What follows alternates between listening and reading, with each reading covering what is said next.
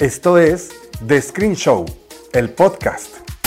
Esta noche voy a cenar crujiente de maíz con emulsión de encurtidos de res y espesura láctea. Mi incondicional amigo. Aquí pidieron tostadas de pata con crema. Hoy en The Screen Show, finalmente, después de una larga espera, se presenta la primera princesa gay. La época de oro de la meca del cine es puesta bajo la lupa con la serie Hollywood. Recomendaciones de historias de diversidad que se abordan desde distintos momentos y perspectivas. Muchos conciertos se han pospuesto, pero Carlos Rivera te canta por internet. La diva Lucía Méndez nos comparte cómo lleva la cuarentena. Teatro gratis, con elencos encabezados por Ludvika Paleta, Dolores Heredia, Mónica Huarte, Ilse Salas, José María Jaspic, Joaquín Cosío y Osvaldo Benavides. ¿Realmente era necesaria una nueva versión de 3 metros sobre el cielo? Aquí te lo digo. Explora bajo el agua sin mojarte con los paseos virtuales de Acuario en Bursa. Para quienes quieran ver más de Esther Expósito, aquí te recomiendo una película que anda perdida por el internet. Quédate en casa, quédate en The Screen Show.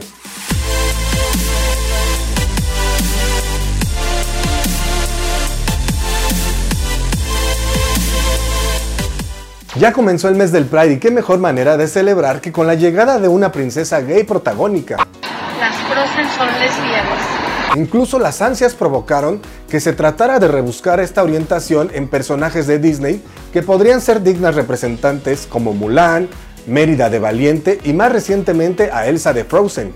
Ella quería saberlo todo, pero no. Se trata de Shira en su reciente versión producida por DreamWorks y Netflix, pues en la quinta temporada se cristaliza en amor la relación antagonista que había sostenido con Catra. Quienes crecieron con la historia de la princesa Adora, hermana gemela de He-Man, sí, el que ha tomado actualidad por sus memes de moralejas, ese mero, pues deben saber que mucho ha cambiado desde 1985 cuando se estrenó la versión original. Ahora la historia es retomada con el nombre de Shira y las princesas del poder, con nuevas animaciones y mayor peso a las demás integrantes de la realeza de Teria. A diferencia de la edición anterior en la que estos personajes eran fácilmente confundibles, pues todas parecían Barbies, pero con distintos vestidos y color de cabello, ahora cada una tiene personalidad y físico distintivos. Ahora la historia es más explorada. Desde entonces han pasado varios años, así es que la serie es una renovada aproximación al público infantil de la actual generación que ha nacido con un camino ya trabajado y avanzado en cuanto a los derechos de la comunidad LGBT. La producción, integrada por 52 episodios divididos en 5 temporadas, también es ampliamente disfrutable por adolescentes y adultos que encontrarán conceptos más complejos en el trasfondo, como la verdadera convicción de los ideales. Si quieren saber más sobre el origen de Shira y todo el universo creado por una marca de juguetes con la intención de incrementar sus ventas, les recomiendo el documental Por el poder de Grayskull. Está en Netflix y para completar la experiencia, busquen los capítulos de las caricaturas He-Man y los Amos del Universo y Shira, la princesa del poder, están todos en YouTube.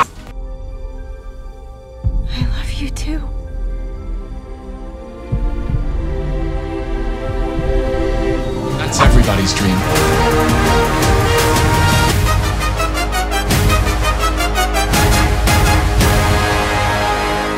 La época de oro de la meca del cine es puesta bajo la lupa con la miniserie Hollywood por Netflix.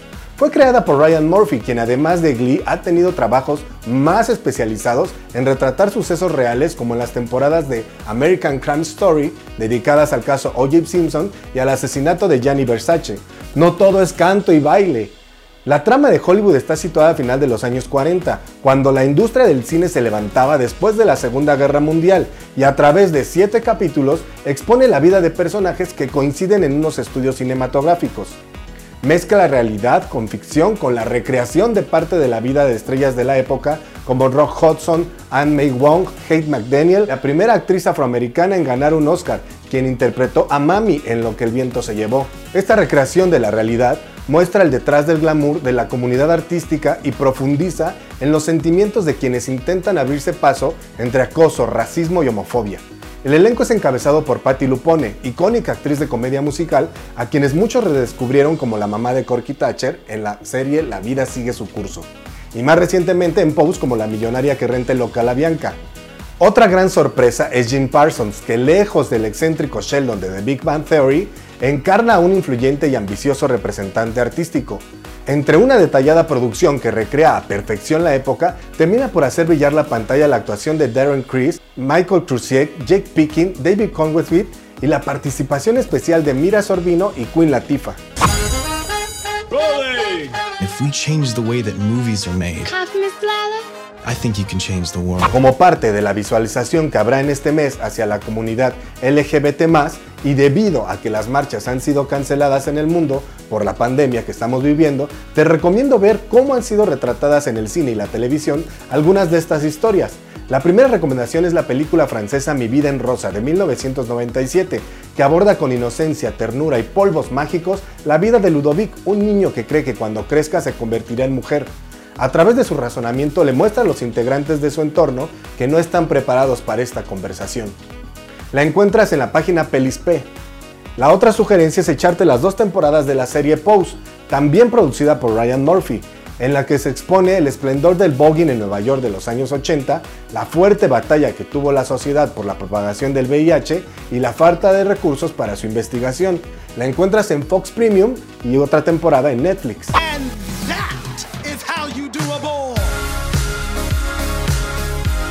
No te estreses, aunque muchos espectáculos en vivo han sido pospuestos, otros de plano cancelados, cantantes como Carlos Rivera han querido compartir con sus seguidores parte de la experiencia. A través de un concierto acústico online que transmitió desde la intimidad de su casa, solamente acompañado por un guitarrista, recreó canciones de su repertorio, como Valió la pena, Otras vidas, Me muero y Que lo nuestro se quede nuestro. Durante la grabación también compartió anécdotas personales y detalles sobre el origen de algunas de sus canciones. Si te lo perdiste no te preocupes, porque lo subió a su canal de YouTube y ahí lo puedes encontrar y repetirlo cuantas veces quieras. Además, debes saber que recientemente dio a conocer la canción Ya pasará, cuyos ingresos serán destinados para apoyar a niñas y niños vulnerables por la pandemia. Búscala porque al escucharla ayudarás. Ya pasará la tempestad traerá. Después de revivir el impactante desenlace de la retransmisión de la telenovela El extraño retorno de Diana Salazar, y mientras disfrutamos en plataformas de la canción Un alma en pena versión 2020, la actriz y cantante Lucía Méndez nos comparte cómo lleva la cuarentena. Hola mis amores, ¿cómo están? Solamente quiero mandarles un beso muy grande y decirles que estamos en el momento más crítico de la pandemia y que debemos cuidarnos, estar en nuestras casas. Si tenemos que salir a trabajar, pues de alguna forma solamente tener todas las precauciones. Los quiero mucho, los extraño, tenemos que ser responsables de este momento para que no sea peor y esto se solucione rápido. De verdad tenemos que tomar conciencia por el bien de nosotros y de nuestras familias. No lleves el peligro a tu casa. Simplemente sé prudente, piénsalo y vas a ver cómo lo vamos a lograr. Te quiero mucho, los quiero mucho, los extraño mucho y Dios, Dios nos va a ayudar con nuestras oraciones y nuestra fe. Estoy completamente segura. Los quiero mucho y hasta siempre. Por si no tuviste la oportunidad de ir al teatro cuando estas obras estuvieron en temporada, o fuiste de los que todavía se atrevieron a preguntar cuándo la vuelven a poner, este es tu momento. Trata de hacerte un tiempo para vivir al máximo la experiencia y sentir que realmente estás en el teatro. Y por favor, apaga tu celular. Y busca en el link de aquí abajo, que le comparto en la caja de comentarios, 21 obras que fueron grabadas y ahora reunidas como parte del Festival Cultural Digital Zacatecas 2020. Hay muy buenos títulos, como Un hombre ajeno con José María Jaspic, Osvaldo Benavides y Adrián Vázquez. Grito al cielo con todo mi corazón con Ludvika Paleta y Daniela Schmidt. La desobediencia de Marte con Joaquín Cosío y José María de Tavira. Lobos por Corderos con Mónica Guarte, Mariana Garza, Alejandro de la Madrid y Fernanda Borges y de Vargas Llosa, La Chunga con Dolores Heredia y Roberto Sosa. Hay mucho por ver, si te echas una por día te mantendrás con la mente ocupada lo que resta del mes.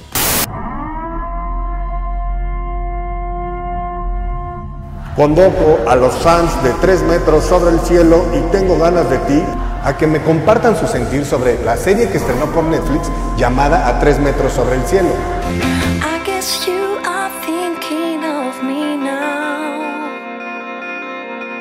Ya la vi y es por eso mi pregunta, ¿realmente era necesaria una nueva versión de la historia? El nombre de este nuevo proyecto en realidad es Summertime, pero le pusieron a 3 metros sobre el cielo, pues ya sabes, para hacer este clic que atraiga. Retoma la historia original escrita por Federico Moccia, pero la sitúa en una playa italiana, lo que marca el estilo de la serie. Es así como Sommer, como nombran a la protagonista que conocimos como Babi, se encuentra con Alessandro en una fiesta y las diferencias que existen entre ellos los acercan hasta caer enamorados. En medio de escenarios de playa, albercas, puertos, jóvenes en ropa ligera y en pleno verano, se desarrolla el romance al estilo Romeo y Julieta actualizado. Aunque la novela fue escrita en 2004 y su popularidad fue creciendo hasta lograr publicación internacional y tuvo una versión fílmica italiana, fue hasta 2010 que se realizó la película española con Mario Casas que despuntó a nivel internacional y se convirtió en referencia. A mi consideración, la primera temporada, integrada por 8 capítulos, le falta emoción, empatía entre la pareja y el verdadero conflicto se desdibuja entre los bellos momentos de fotografía, los vibrantes colores de sus sets y los dramas de las historias alternas que ahora tienen mayor peso.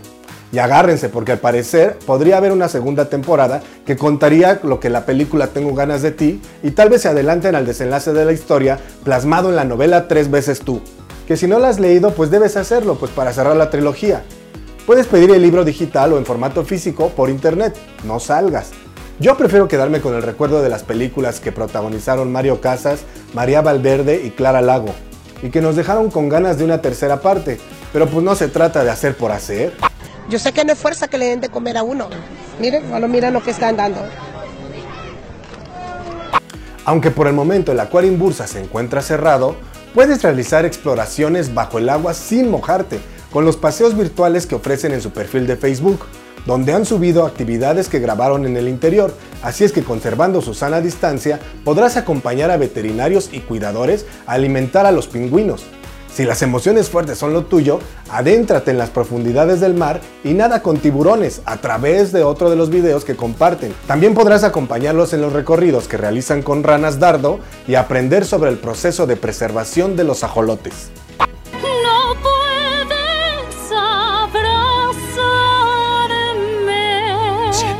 Para quienes quieran ver más de Esther Expósito, busquen la película Tu Hijo, que se encuentra entre las opciones del catálogo de Netflix.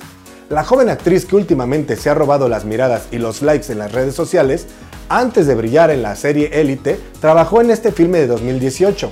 Esta historia es para adultos de amplio criterio, pues cuenta con la violencia como parte de su narrativa. La trama es acerca de un joven que es brutalmente golpeado hasta quedar inconsciente en el hospital. Su papá, médico de profesión, intenta averiguar quiénes cometieron tan terrible crimen y busca hacer justicia por propia mano. El personaje de Esther Expósito, aunque sale muy poco, es fundamental para el desenlace de la peli, así es que no desesperes por verla. Entra a escena cuando debe y no más. Un padre no puede quedarse sin hacer nada.